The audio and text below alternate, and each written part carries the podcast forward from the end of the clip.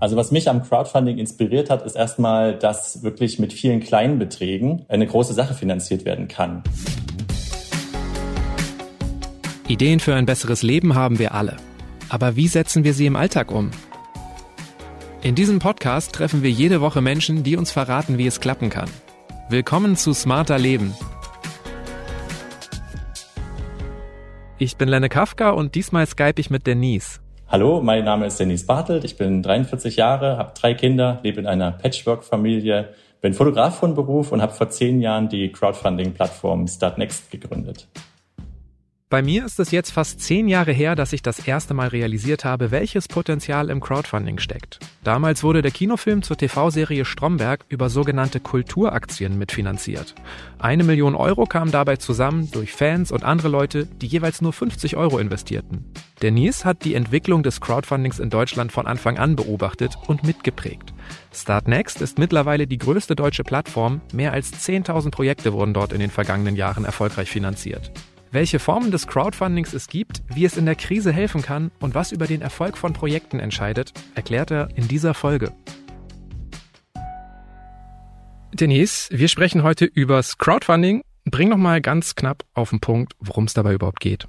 Crowdfunding ist ja ein englischer Begriff und das heißt Schwarmfinanzierung und das bedeutet, dass wir das Internet dafür nutzen, mit vielen einzelnen Beteiligten eine Sache zu finanzieren, im Normalfall ein Projekt und ähm, die vielen einzelnen Personen unterstützen das Projekt mit Geld. Und im besten Fall kann dieses Projekt davon direkt realisiert werden und später den ähm, Unterstützern auch eine Gegenleistung geben.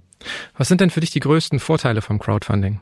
Also was mich am Crowdfunding inspiriert hat, ist erstmal, dass wirklich mit vielen kleinen Beträgen eine große Sache finanziert werden kann. Als ich Crowdfunding kennengelernt habe, da ging es um ein Haus tatsächlich. Also da wurde in Österreich ein Haus verkauft. Das Haus war irgendwie unverkäuflich oder zu teuer. Und der Verkäufer hat Lose verkauft. Die Lose haben 100 Euro gekostet. Und einer konnte das Haus dann gewinnen. Und ich fand das mega spannend, dass dadurch mehr Geld zusammengekommen ist, als das Haus eigentlich gekostet hat. Und trotzdem alle, die sozusagen dieses Los gekauft haben, irgendwie einen Spaß bei der Sache hatten. War das dann auch das erste Projekt, was du unterstützt hast, dieses Haus? Das ging nicht, weil das war in Österreich, aber danach habe ich angefangen zu recherchieren und bin dann auf äh, die ersten Crowdfunding-Plattformen in den USA gestoßen. Das war damals Kickstarter und Indiegogo. Die hatten gerade äh, so wenige Projekte auf der Plattform. Bei Kickstarter waren es exakt sechs Projekte.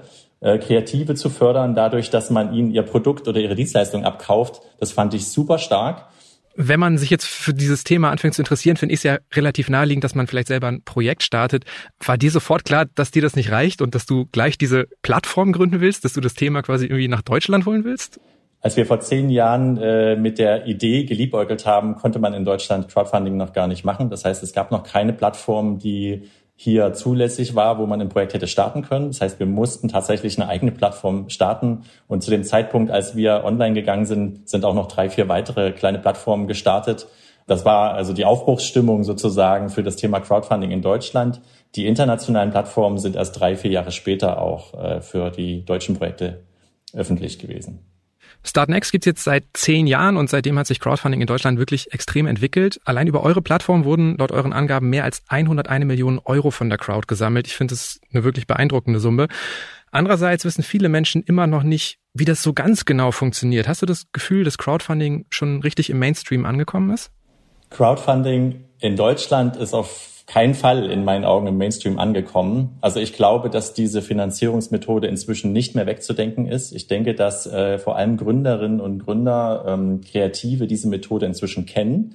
Aber die Konsumenten kennen diese Methode noch nicht im Detail, wissen noch nicht genau, was das eigentlich bedeutet. Denn es gibt ein ganz wichtiges Momentum im Crowdfunding, nämlich wenn ich ein Projekt unterstütze, dann bedeutet das nicht, dass ich diese Gegenleistung morgen schon bekommen kann, sondern ich muss relativ lange warten. Ich brauche also Geduld während ich fördere, weil das Projekt ja auch was umgesetzt werden muss. Das bedeutet, es unterscheidet sich auch vom E-Commerce, den ich ganz klassisch auf äh, großen Plattformen kenne, wo ich einfach was kaufe, dann schicke ich das Geld dahin und ich bekomme die Ware.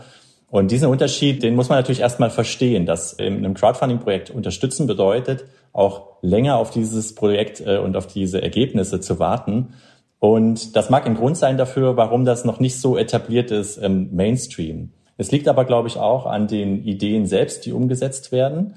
Und ich denke, wir müssen hier sehr viel für das Gründerinnentum in Deutschland tun, damit das sich ähm, weiterentwickeln kann. Also es muss einfach mehr gegründet werden. Und in dem Moment, wo mehr gegründet wird, ist Crowdfunding auch mehr im Mainstream, weil dann dieser äh, tolle Markttest, den Crowdfunding erlaubt, also die Sichtbarkeit beim Publikum, seine Wirkung entfalten kann. Wobei Crowdfunding ja nicht nur für Gründer geeignet ist, sondern auch für spontane Ideen oder für einmalige Projekte, oder nicht? Absolut. Äh, wir reden vom Gründen, weil in dem Moment, wo ich eine Idee habe, passiert ja noch nichts. Ich muss tatsächlich ein Projekt draus machen. Ich muss ähm, loslegen und mich äh, öffentlich machen damit. Und das ist wie eine kleine Gründung. Also jedes Projekt ist auch eine kleine Gründung. Und es muss nicht immer eine Firma daraus entstehen, ganz richtig. Wenn ich jemanden empfehle, äh, Crowdfunding auszuprobieren, dann würde ich auch immer sagen, versuche es mit einem kleinen Projekt, äh, mach Erfahrungen, äh, wie eigentlich die Crowd auf deine Idee reagiert, ob sie dich versteht und ähm, hol dir Feedback, äh, diskutiere mit vielen Menschen, rede so viel wie möglich über dieses Projekt und lerne damit äh, diese Erfahrung dann in eine größere nächste Kampagne fließen kann. Das machen übrigens auch viele Projektinitiatoren genau so, dass sie klein anfangen und immer weiter wachsen. Euer Slogan lautet ja, die Zukunft gehört den Mutigen. Wie viel Mut brauche ich deiner Meinung nach für so ein Crowdfunding-Projekt? Ich glaube, es gibt Menschen, die sind per se mutig und die werden sich diese Frage nicht so beantworten können, wie, wie das für andere ist. Äh, ich brauche dafür keinen besonderen Mut, weil es für mich irgendwie in der DNA ist. Aber ich glaube, dass sich nicht jeder Mensch das zutraut, was er eigentlich kann. Das hat damit zu tun, wie wir auch in unserer Gesellschaft aufgewachsen sind, mit welchen Werten wir aufgewachsen sind und ob jemand anderes über mich, ich sage jetzt mal, richtet oder vergleicht, wie gut ich bin in einer Sache. Und der Mut, den, den wir brauchen, um Projekte zu initiieren, ist eigentlich, wie sicher bin ich mit der Sache, die ich da gerade machen möchte, mit mir selbst? Wie sicher fühle ich mich damit? Und ich weiß, dass viele das trainieren und das Tolle beim Crowdfunding ist, ich kann das auf einer Plattform tun, das ist öffentlich, ich bekomme sehr viel Feedback und lerne sehr viel. Aber wenn ich mit dem Projekt in der Finanzierung scheiter, dann ist das nicht schlimm. Dieses äh, Scheitern beim Crowdfunding gehört zum Konzept. Das bedeutet, wenn die Finanzierung nicht vollständig erfolgt ist, dann muss ich das auch nicht umsetzen. Das Geld wird zurücküberwiesen oder wird gar nicht eingezogen. Und es ist im Prinzip nur ein großer Lerneffekt gewesen, sehr positiver großer Lerneffekt. Deshalb äh, sage ich, ist es den Mut alle mal wert, damit rauszugehen und von dem zu lernen, was die anderen über meine Idee verstehen. Es ist eine Riesenchance, sich selbst weiterzuentwickeln.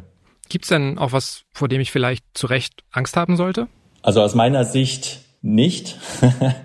Eine Idee ist einfach nur so gut, wie dass sie sichtbar wird und irgendwie von anderen antizipiert werden kann. Und das Tollste ist eigentlich, wenn ich einen Begriff in den Raum stelle, ich sage jetzt mal original unverpackt, und es schwingt bei jemand anderem. Er versteht irgendwas darunter. Der hat eine eigene Idee davon, was das bedeuten könnte. In dem Fall von Original Unverpackt geht es um Unverpacktläden, die vor vier, fünf Jahren äh, quasi wieder völlig neu aus dem Boden geschossen sind, von denen sehr, sehr viele im Crowdfunding finanziert worden sind. Und diese Botschaft, die in diesen Worten drin steckt, wenn, wenn ich merke, wie das resoniert bei anderen, das gibt so und so ein positives Gefühl. Das äh, macht über alle kleinen Ängste, die ich habe, äh, erhaben und, und stärkt unheimlich. Wenn ich mir jetzt vorstelle, ich gehe mit dieser Idee nicht raus, dann kann mich auch niemand für diese Idee bestärken.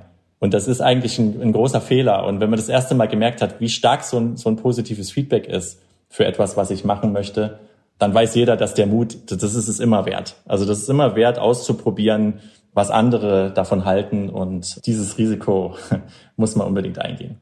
Und ähm, beim Crowdfunding sind ja auch tatsächlich fast alle Projektideen erstmal denkbar. Bei euch wurden zum Beispiel schon Flüssigseife aus Brausetabletten, eine Meeresplattform, die Plastik aus Ozeanen fischt oder etliche Alben von Bands und Musikern finanziert.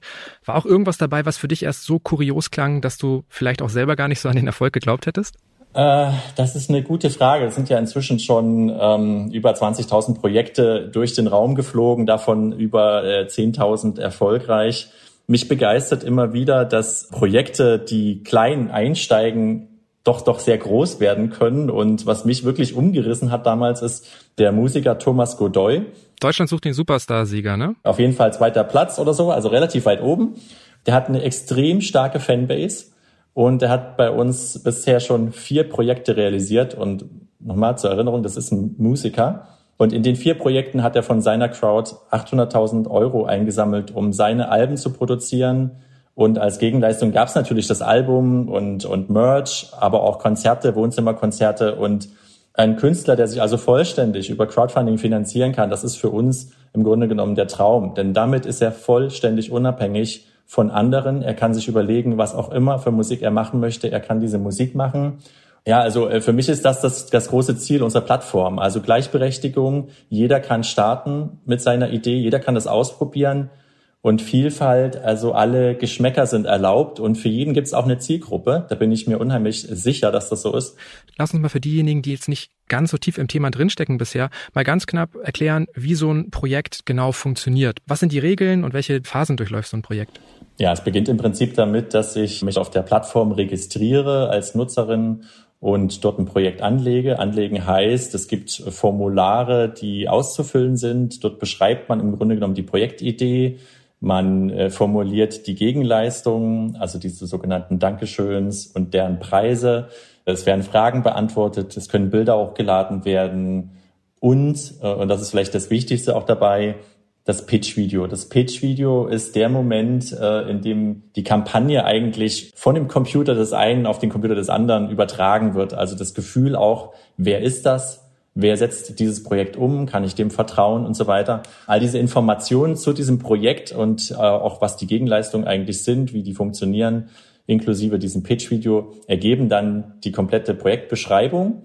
Und diese Projektbeschreibung kann man dann einreichen bei unserem Team. Das bedeutet, wir schauen da nochmal drauf, wir geben Feedback, ähm, wir helfen dabei, Dinge auch richtig auszufüllen. Und wenn alles in Ordnung ist, kann dieses Projekt dann in die Finanzierungsphase gehen. Und die Finanzierungsphase ist äh, ein begrenzter Zeitraum. Wir empfehlen irgendwas um die 30, 40 Tage. Das ist ein Zeitraum, den man sehr gut auch so eine Kampagne steuern kann. Und in diesen 30, 40 Tagen soll diese Zielsumme eingesammelt werden. Die Zielsumme liegt im Durchschnitt bei den Kreativprojekten bei 8.500 Euro, also über alle Projekte hinweg und kann eben wie bei Thomas Godoy auch schnell mal bei 150.000 Euro rauskommen. Interessant ist dabei, also diese Zielsumme muss in den 40 Tagen erreicht werden. Ist das nicht der Fall, wird das Geld zurücküberwiesen und man muss dieses Projekt auch nicht umsetzen. Man kann aber mehr einsammeln. Und das ist das Coole dabei. Also alles, was ich mehr einsammle, bekomme ich auch und kann damit im Grunde genommen mehr, mehr Gegenleistung realisieren oder einfach ein besseres Produkt entwickeln. Die Crowd gibt das Geld, damit dieses Projekt möglichst gut wird ja, wenn das quasi erfolgreich finanziert ist, das Projekt, wird dann äh, von uns das Projekt quasi vor Auszahlung nochmal geprüft, ob da alles äh, richtig gelaufen ist. Und dann wird die Summe an das Team oder die Kreative, wie auch immer, ähm, ausgezahlt. Und die Umsetzung, der Umsetzungszeitraum ist natürlich von Projekt zu Projekt sehr verschieden. Das kann innerhalb von ein paar Wochen passieren oder auch mal Monate, wenn nicht sogar ein Jahr, je nachdem, was da genau gemacht wird.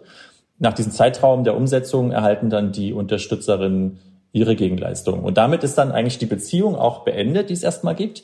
Das ist auch wichtig, weil äh, wenn ich ein Projekt gemacht habe, dann möchte ich ja nicht zwangsläufig mit meinen Unterstützerinnen die nächsten zehn Jahre sozusagen in einer vertraglichen Beziehung stehen, sondern ich möchte vielleicht das nächste Projekt machen oder was ganz anderes. Ich bin auch quasi, und deshalb heißt unsere Plattform auch Start Next, Unsere Idee ist, ich, in meinem Leben habe ich verschiedene Themen, die ich bearbeiten möchte.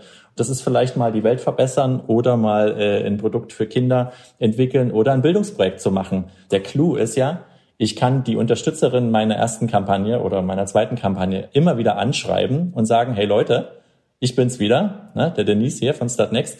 Ich habe ein neues Projekt gestartet und wenn ihr Bock habt, guckt mal vorbei. Das wird mindestens so cool wie das erste. Das ist was, was nachhaltig ist. Ziemlich cool. Also genau, es geht auch darum, sich seine Crowd langfristig aufzubauen, eventuell. Ich habe vor sechs Jahren auch mal ein Startnext-Projekt gehabt. Hey, cool. Ich habe keine nachhaltige Crowd aufgebaut. Das war damals für meine Band, jetzt habe ich die gerade nicht mehr und wir haben damals unser drittes Studioalbum damit finanziert. Nicht ganz so viel Geld bekommen wie Thomas Godoy, aber es waren immerhin auch 31.000 Euro. Das ist auf jeden Fall ein großer Erfolg. Also 31.000 Euro einzusammeln. Also ihr wisst, was das auch für ein Aufwand war und das ist eine große Leistung. Also ich applaudiere auf jeden Fall. Dankeschön. Über den Aufwand werden wir gleich sicherlich noch sprechen, wenn wir vielleicht auch noch über Dankeschöns und so weiter reden. Für uns war das damals relativ klar, dass wir es bei Start Next machen, weil vor sechs Jahren war das irgendwie total typisch, dass Bands da hingehen. Wir haben jetzt aber auch schon gesagt, ihr seid ja nicht die einzige Plattform. Ne? Es gibt zum Beispiel Kickstarter, Indiegogo, GoFundMe, Vision Bakery und noch andere. Wie finde ich denn, wenn ich jetzt nicht eine Band im Jahr 2014 bin, die passende Plattform für mich? Weil das ist ja eigentlich der erste Schritt, bevor es dann auch ans Video, an den Text, an alles weitere geht. Ja, das ist natürlich eine wichtige Frage. Die wird auch sehr, sehr oft gestellt, weil je mehr Möglichkeiten es gibt, desto schwieriger die Auswahl. Meine Antwort darauf ist eigentlich, wo würdest du deine Zielgruppe finden? Also wer ist deine Zielgruppe? Die Frage ist ja auch total wichtig, dass man die kennt und in welchem Markt, wenn man jetzt mal international denkt, ist diese Zielgruppe? Ähm, wo kann ich sie direkt erreichen? Wo ist vielleicht auch das Vertrauen der Zielgruppe in die Plattform da? Und so würde ich entscheiden. Also insbesondere bei einer amerikanischen Plattform, wenn ich dorthin gehe, dann ist für mich die Idee, dass ich international mit meinem Projekt äh, ankommen möchte. Dann sind alle Texte auch in Englisch und ich spreche ein internationales Publikum an. Möchte ich nur in Deutschland oder im deutschsprachigen Raum unterwegs sein, dann ist das vielleicht We Make It aus der Schweiz oder eben Start Next. Und dann ist ja auch nochmal die Frage, ist es ein Reward-Based Crowdfunding, also eins mit Dankeschöns? Dann sind das die beiden richtigen Plattformen. Ist es aber zum Beispiel ein soziales Projekt, dann wäre in Deutschland auch betterplace.org die richtige Plattform. Also es ist schon wichtig, dass man da recherchiert, wo finde ich meine Zielgruppe, wo finde ich die Geldgeber. Dass äh, die Crowd der Plattform selbst ist nicht das wichtigste Argument. Also das heißt, je größer die Plattform, desto mehr Leute würden mein Projekt finanzieren. Das löst sich so nicht auf, weil die Kommunikation des eigenen Projektes macht immer der Projektinitiator selbst. Das ist auch ganz wichtig. Das heißt, wenn ich jetzt ein Projekt auf einer Plattform einstelle und dann gar nicht kommuniziere und hoffe, dass auf der Plattform irgendjemand das Projekt entdeckt, dann ist die Chance, dass ich erfolgreich finanziert werde, gleich null. Worauf würdest du bei der Planung noch achten? Also ne, man muss ja so ein Video machen, Text, äh, man muss ganz viel erstmal erstellen, auch Dankeschöns. Was glaubst du, zeichnet erfolgreiche Projekte bei euch aus? Naja, ich habe gelernt in den letzten zehn Jahren, dass die Menschen immer weniger Zeit haben, um etwas zu erfassen, also eine Idee zu erfassen, Inhalte im Internet zu lesen. Alles wird kleiner und kürzer. Und die Frage ist natürlich, wie antwortet man als Projektinitiator mit einer Idee auf dieses Problem? Ich habe vorhin schon kurz äh, den Namen Original Unverpackt genannt. Da ist quasi der Name Programm und man kann sich eine Assoziation daraus entwickeln. Und je besser zum Beispiel der Titel einer Kampagne oder der Titel eines Projektes oder Produktes desto einfacher lässt sich das verstehen und auch teilen. Also ich stelle mir vor, ich habe mein Projekt äh, gelauncht, das hat einen riesenlangen Namen, äh, ich versuche irgendwie was ganz Schwieriges zu erklären und dann soll jemand von meinen Unterstützerinnen dieses Projekt teilen und kann es nicht erklären. Dann funktioniert das Prinzip nicht. Deshalb vielleicht mal so eine Grunderkenntnis ist auch aus den zehn Jahren, die ersten 25 Prozent des Budgets, was ich brauche, kriege ich normalerweise von meinen Freunden, also von den in meinem engsten Netzwerk befindlichen Menschen, die mich mögen, die meine Idee schon verstehen, mit denen ich schon darüber gesprochen habe. Aber äh, über die 25 Prozent muss ich ja hinauskommen. Ich muss ja 100 Prozent erreichen.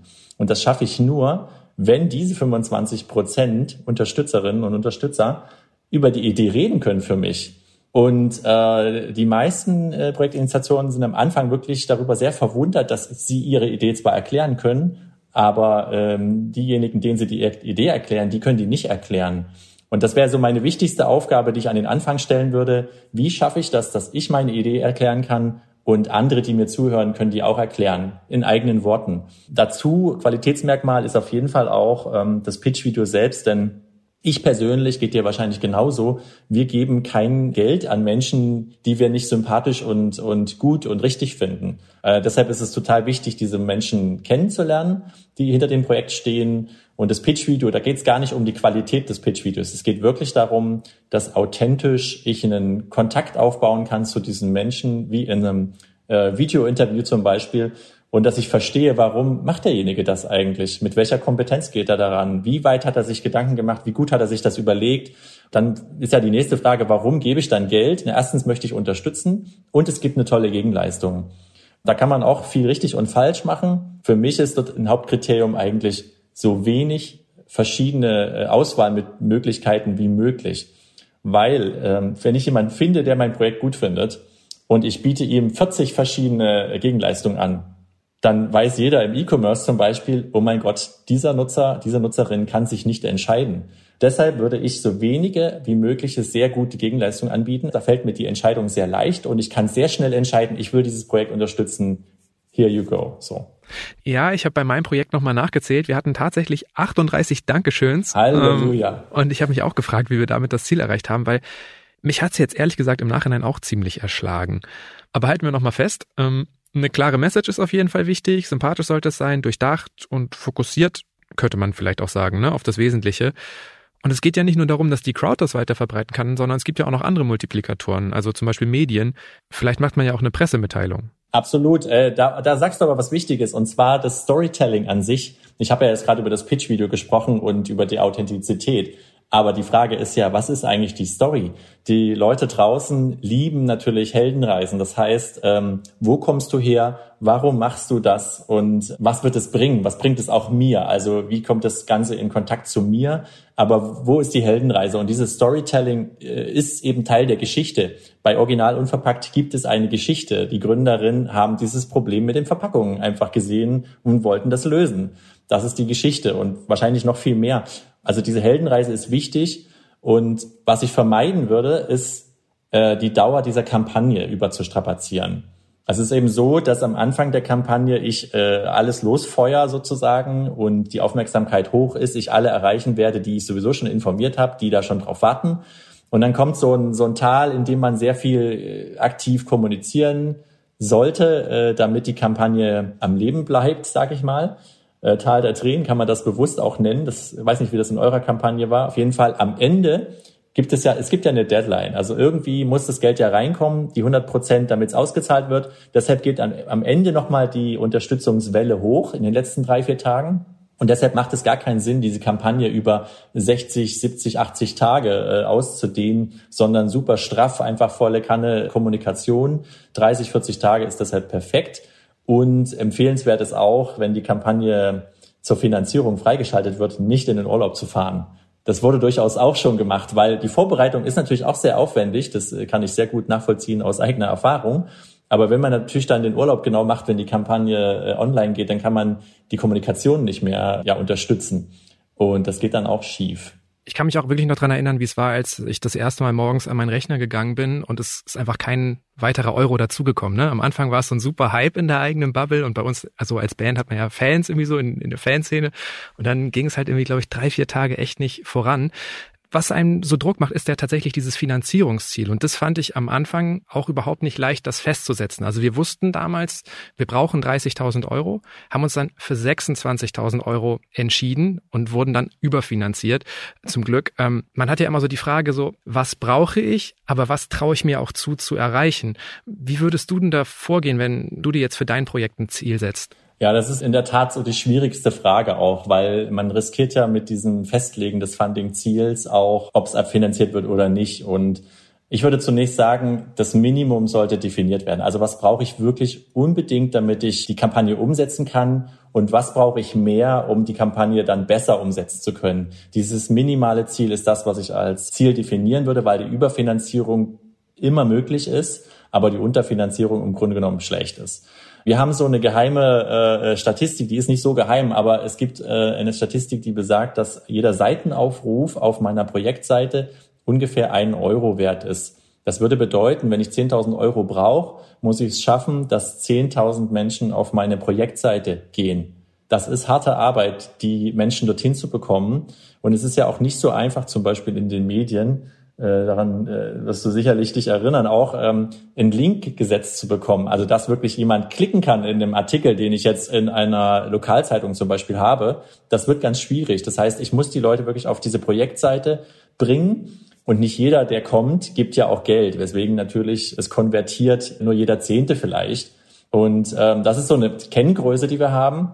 Und wir schauen aber auch, äh, wie groß ist das bestehende Netzwerk von denen, die da ein Projekt starten wollen gibt es eine Nische, die man sehr gut ansprechen kann. Also zum Beispiel die Brettspiel-Fans. Da gibt es große Gruppen, in die man reinposten kann und dann gibt es ein neues Brettspiel und die sind alle ganz heiß und dann supporten die das. Am besten ist, man weiß wirklich genau, wo die Zielgruppe ist, wie man sie erreichen kann und dann würde ich prüfen, wie viele von denen, die ich da erreichen kann, sind potenziell wirklich Unterstützerinnen. Wenn ich nur ausprobieren will, wie Crowdfunding funktioniert, würde ich mit 3.000, 4.000 Euro starten. Das ist schon schwer genug, sage ich mal. Und wenn ich aber erfolgreicher Künstler bin und eine Crowd habe oder eine Band oder bin äh, Unternehmerin und hatte schon mal ein Unternehmen mit vielen Kundinnen oder so, dann kann man natürlich größer reingehen und das Ganze auch ein bisschen skalieren. Was würdest du denn sagen, sind sinnvolle Preise für Dankeschöns? Bei uns konnte man zum Beispiel auch natürlich das Album vorbestellen, aber das kostete dann irgendwie 15 Euro oder so. Damit kann man natürlich nicht wirklich Strecke machen auf dem Weg zum Ziel. Was sind denn die Leute so bereit zu zahlen? Was ist vielleicht auch zu teuer? Was geht in der Regel wirklich gut? Ja, äh, das ist äh, auch eine interessante Statistik, die man natürlich dazu bemühen kann. Äh, ich würde empfehlen, die Dankeschöns in der Preisrange von 30 bis 75 Euro zu machen. Tatsächlich ist es so, dass unter 30 Euro, das sind halt kleine Beträge und man braucht dann unheimlich viele mehr von diesen Unterstützerinnen. Und das ist möglicherweise schwieriger, als dass die Unterstützerinnen für ein gutes Dankeschön mehr Geld bezahlen. Äh, die meisten Dankeschöns werden, glaube ich, als Geschenke auch unterstützt und gekauft. Und diese Geschenkbudgets liegen einfach so in Deutschland zwischen 25 und 50, 70 Euro. Das ist also perfekt. Als Band ist man natürlich in der Lage, Wohnzimmerkonzerte zu spielen. Die dürfen, wenn man ein bisschen bekannt ist, auch 500 Euro, 1000 Euro, was auch immer kosten. Damit kann man dann wirklich auch ein bisschen Budget einsammeln. Manche bieten auch Workshops an zu bestimmten Themen. Also die, die Wohnzimmerkonzerte sind natürlich für uns auch damals ein super Tool gewesen, um Strecke zu machen. Man muss aber auch dazu sagen, Dankeschön klingt immer so niedlich.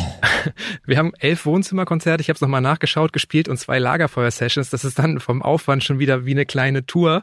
Das muss man sich auch gut überlegen. Also das, das kostet auf jeden Fall Zeit, wenn man so größere Dankeschöns anbietet. Absolut. Also beim Festlegen der Dankeschöns sollte man sich nicht verkalkulieren. Also das ist schon sehr wichtig. Und äh, sicherlich ist die Frage, ähm, wie viel packe ich da rein, wie, wie, wie groß schnüre ich das Paket. Ich denke, dass gerade so ähm, exklusive Dankeschöns, also Dinge, die jetzt wirklich nur in der Kampagne auch verfügbar sind, natürlich einen höheren Wert haben. Aber diese Exklusivität, diese Besonderheit in der Crowdfunding-Kampagne, das nur zu bekommen, fördert ja auch, dass es unterstützt wird in dem Moment. Insofern ist das sicherlich ein gutes äh, Werkzeug, um ein bisschen den Preis auch zu korrigieren nach oben, um ein bisschen wirklich ans Geld auch zu kommen. Crowdfunding funktioniert ja nicht immer gleich. Ähm, da gibt es auch bestimmte Sonderformen wie das Crowdinvesting. Ähm, worin unterscheidet sich das Modell von klassischem Crowdfunding? Ja, die gute Frage ist, was klassisch eigentlich ist tatsächlich. Es gibt ja Fundraising auch und beim Fundraising ist es so, dass Geld gesammelt wird für einen guten Zweck, für eine gute Sache und es gibt dafür im Normalfall keine Gegenleistung. Das klassische Crowdfunding, so wie wir es jetzt gerade beschreiben, endet mit einem finanzierten Projekt und dieses Projekt realisiert etwas. Zum Beispiel ein Autor schreibt ein Buch und dieses Buch wird dann als Gegenleistung tatsächlich an die Unterstützer verschickt. Und äh, es gibt zwei weitere Varianten, das Crowdinvesting. Beim Crowdinvesting geht es darum, dass man sich beteiligt am Gewinn eines Unternehmens oder direkt am Unternehmen selbst. Und es gibt noch eine vierte Variante des Crowdlending. Da borgen viele Menschen Geld, um etwas zu finanzieren. Das ist dann wie ein Kredit. Und äh, mit diesen vier Spielvarianten des Crowdfundings kann man eben sehen, was die Masse in der Lage ist zu stemmen. Gerade beim Crowdinvesting wird ja auch häufiger davor gewarnt, dass zum Beispiel zu hohe Renditen versprochen werden oder dass irgendwie Ramschimmobilien angepriesen werden. Gibt es denn auch beim Crowdfunding, das ich jetzt gerade als klassisch bezeichnet habe, ähm, also so eins zum Beispiel wie auf Startnext, gibt es da für die Unterstützerinnen und Unterstützer auch irgendwelche Risiken? Ja, also es gibt äh, wie im Leben allgemein das Risiko, dass man nicht vorherbestimmen kann, was als nächstes passieren wird. Ähm, wenn ich in einem Online-Shop etwas bestelle, dann habe ich heute so ein Rückgaberecht und die Ware liegt allerdings schon äh, im Regal und hat eine bestimmte Qualität, auf die ich mich verlassen kann. Bei einem Crowdfunding ist es so, ich unterstütze einen Künstler, eine Kreative, äh, eine junge Gründerin oder sowas, die tatsächlich erste Erfahrungen auch macht. Und das bedeutet, dass noch nicht 100 Prozent klar ist, in welcher Qualität und Tiefe dieses Produkt oder diese Dienstleistung dann rauskommt. Und also diese Toleranz ist auch ein wichtiger Teil äh, beim Crowdfunding äh, auf Seiten der Unterstützerin. Das Risiko kann sein, dass es einfach mal gar nicht funktioniert, dass die Umsetzung nicht geklappt hat. Das ist in unserem Fall wirklich äh, kaum nachvollziehbar äh, selten gewesen. Also ich könnte mich jetzt nicht erinnern. Liegt aber auch daran, dass wir nicht so viele Technologieprojekte haben, wo komplizierte technische Produkte hergestellt werden, die wirklich dann auch nicht umsetzbar sind oder so. Und bei kreativen Projekten ist immer irgendeine Lösung möglich, die dann äh, auch für die Unterstützerin ein gutes Ergebnis bringt. Die Corona-Pandemie hat Crowdfunding ja in gewisser Weise verändert. In meinen Social Media Timelines sehe ich gerade ganz andere Projekte als noch vor ein paar Jahren. Ähm, oft geht es nicht um innovative Ideen, sondern tatsächlich ums unternehmerische oder künstlerische Überleben. Ihr habt in diesem Jahr auch eine Corona-Hilfsaktion gestartet, mit der ihr, Zitat, jene unterstützen wollt, für die es kein passendes staatliches Hilfspaket gibt. Wie helft ihr denn ganz konkret? Ja, das hat uns erstmal alle ganz kalt erwischt, aber wir wussten natürlich, dass dieses Werkzeug, viele können helfen, Crowdfunding, das ist eigentlich perfekt, um dort erstmal schnell zu reagieren.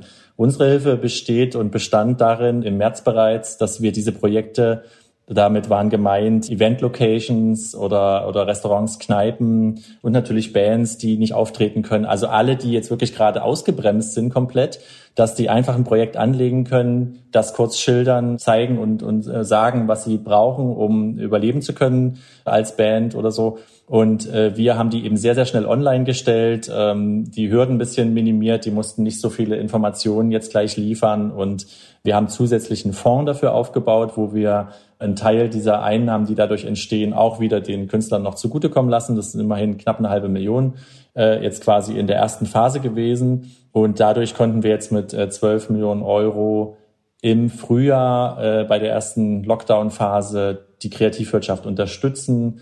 Und jetzt für den zweiten Teil Lockdown ist das auch wieder aufgemacht, weil wir haben die Diskussion draußen ja gerade gehört, dass äh, die Kultur- und Kreativwirtschaft wird irgendwie so als drittes Rad am Wagen ähm, wahrgenommen. Dabei ist es der Kit der Gesellschaft, äh, der alles zusammenhält, weil darüber Fantasie, neue Gedanken, Zukunftsvisionen entstehen. Und wenn Kultur nicht stattfinden kann, dann wird es kein positives Bild der Zukunft geben können.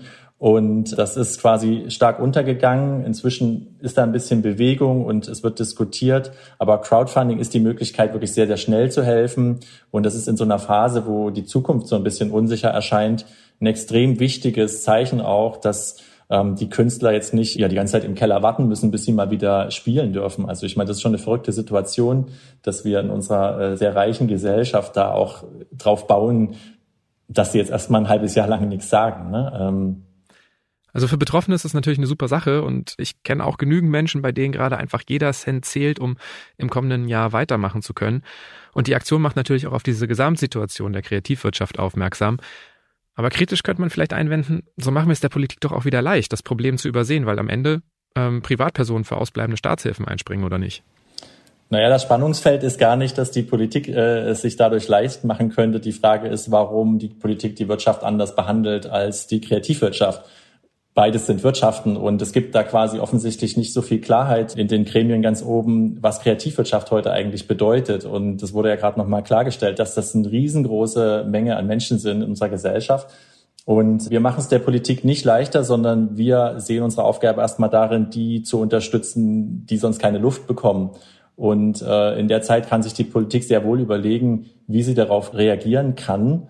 Was wir übrigens machen mit Partnern, das haben wir auch in der ersten Corona-Hilfsaktion gemacht, wir schaffen Kofinanzierungstöpfe, in denen äh, zusätzlich zu den Crowdfunding-Kampagnen Geld aus so einem Topf kommen kann. Also mein Vorschlag an die Politik ist ganz einfach. Wenn Unsicherheiten darüber bestehen, wie wichtig Künstler und Kreative sind, dann sollen die Künstler und Kreative Crowdfunding-Kampagnen aufsetzen und der Staat legt einfach das Fünffache dessen, was sie einsammeln, oben drauf. Das wäre relativ einfach, weil dann braucht es immer noch die Crowd so als, als Nachweis dafür, wie wichtig diese Menschen sind. Und der Staat kann sich die Verteilung sehr einfach organisieren und muss es nicht bürokratisch regeln. Crowdfunding hat sich aber natürlich auch ohne die Corona-Krise in den letzten Jahren verändert. Es gibt jetzt Plattformen wie Patreon oder Steady, die quasi Crowdfunding für laufende Zahlungen anbieten, also Abos. Bei Steady sammeln zum Beispiel Blogs, Podcasts oder auch unabhängige Medienportale Monatsbeiträge ein, irgendwie so drei, fünf oder zehn Euro. Und man kann dann im Gegenzug digitalen Bonus-Content bekommen. Gerade in so Zeiten wie jetzt, in denen ja Kreativen häufig das Gehalt wegbricht, bietet das ja durchaus Chancen. Habt ihr auch in Betracht gezogen, Start Next für sowas zu öffnen oder sagt ihr, nee, wir sind Start Next, nur abgeschlossene Projekte? Ja, wir experimentieren natürlich seit zehn Jahren mit verschiedenen Themen. Wir haben sogar schon Crowd-Investing für Genossenschaften ausprobiert im Jahr 2014. Das fanden wir sehr interessant. Äh, wir machen es aktuell nicht, weil die Regulatorik dafür wirklich sehr, sehr kompliziert und unangenehm ist. Aber auch mit dem Thema Abo-Finanzierung haben wir experimentiert.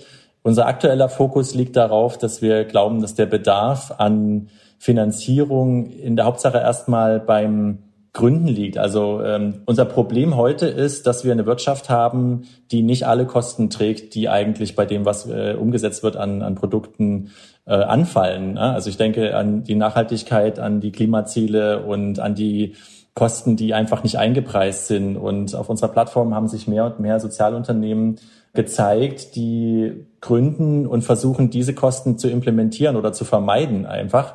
Und diese Unternehmungen zu fördern, äh, ist uns ein extrem wichtiges Anliegen, denn was nützt uns äh, Kunst und Kultur und Kreativwirtschaft, wenn wir nebenbei mit einer Ökonomie die Erde platt bügeln und das eskalieren lassen? Deshalb äh, müssen wir einfach parallel diese Unternehmungsgründungen und diese Teams fördern. Es gibt aber tatsächlich diese beiden Plattformen, ähm, die du genannt hast, die sind super dafür geeignet. Patreon in USA, jetzt auch in Deutschland und Steady HQ. Damit können sich die Kreativen tatsächlich äh, mit ihrem laufenden ich sage jetzt mal Geschäft auch finanzieren. Das ist also das Problem ist dadurch erstmal gelöst und wir können uns fokussieren auf die äh, Sozialunternehmen, bei denen die Finanzierung noch lange nicht gelöst ist. Ich glaube, hier kann die Crowd ganz wichtige äh, Schritte nach vorne mitgehen und fördern, bevor irgendwie Investoren das erkennen, dass es sinnvoll sein könnte. Denise, wir sind gleich am Ende angekommen. Sag mir mal zum Abschluss nochmal, was muss denn passieren, damit Crowdfunding in Zukunft einfach noch besser angenommen wird? Also wir haben tatsächlich gerade, weil wir ja zehn Jahre alt geworden sind, äh, ein Hackathon gemacht, bei dem wir über die nächsten zehn Jahre diskutiert haben. Und was auf jeden Fall passieren wird mit dem Thema Crowdfunding ist, dass wir die Seniorinnen und Senioren in unserem Land dort andocken wollen. Wir glauben, dass da sehr viel Potenzial, sehr viel Wissen steckt, sehr viel vielleicht auch Gründungswille und Unterstützungswille. Und für diese Zielgruppe müssen wir Crowdfunding fit machen. Was machen unsere Senioren in unserer Gesellschaft gerade? Wie können sie auch diesen Weg, den wir gerade gehen wollen, zu einem besseren, nachhaltigeren, enkeltauglichen Leben, wie können wir sie da mitnehmen? Da ist ein riesen Gap, das wir sehen und daran werden wir jetzt arbeiten. Und das ist für mich auch der Punkt, wenn das geschafft ist, dann ist äh, Crowdfunding im Mainstream angekommen. Weitere Infos zur Corona-Hilfsaktion und Tipps für ein gelungenes Crowdfunding-Projekt gibt's auf startnext.de. Die Links stehen wie immer in den Show Notes zu dieser Episode. Und noch ein Hinweis in eigener Sache. Viele von Ihnen schreiben uns, dass Ihnen dieser Podcast gefällt und wenn Sie unsere Art, Journalismus zu machen, überzeugt, laden wir Sie ein, unser Angebot Spiegel Plus zu testen. Mit Spiegel Plus erhalten Sie Zugang zu allen Artikeln auf spiegel.de und bekommen außerdem die digitale Ausgabe des gedruckten Spiegel jeden Freitag schon ab 13 Uhr, bevor das Heft am Samstag am Kiosk liegt. Weitere Informationen zu Spiegel Plus finden Sie unter www.spiegel.de slash Abo. Die nächste Folge von Smarter Leben erscheint am kommenden Samstag, wie immer überall, wo es Podcasts gibt. Über Feedback oder Themenvorschläge freue ich mich jederzeit. Einfach eine Mail schreiben an smarterleben.spiegel.de. Diesmal wurde ich unterstützt von Philipp Fackler und Ole Reismann. Unsere Musik kommt von Audioboutique. Tschüss und bis zum nächsten Mal.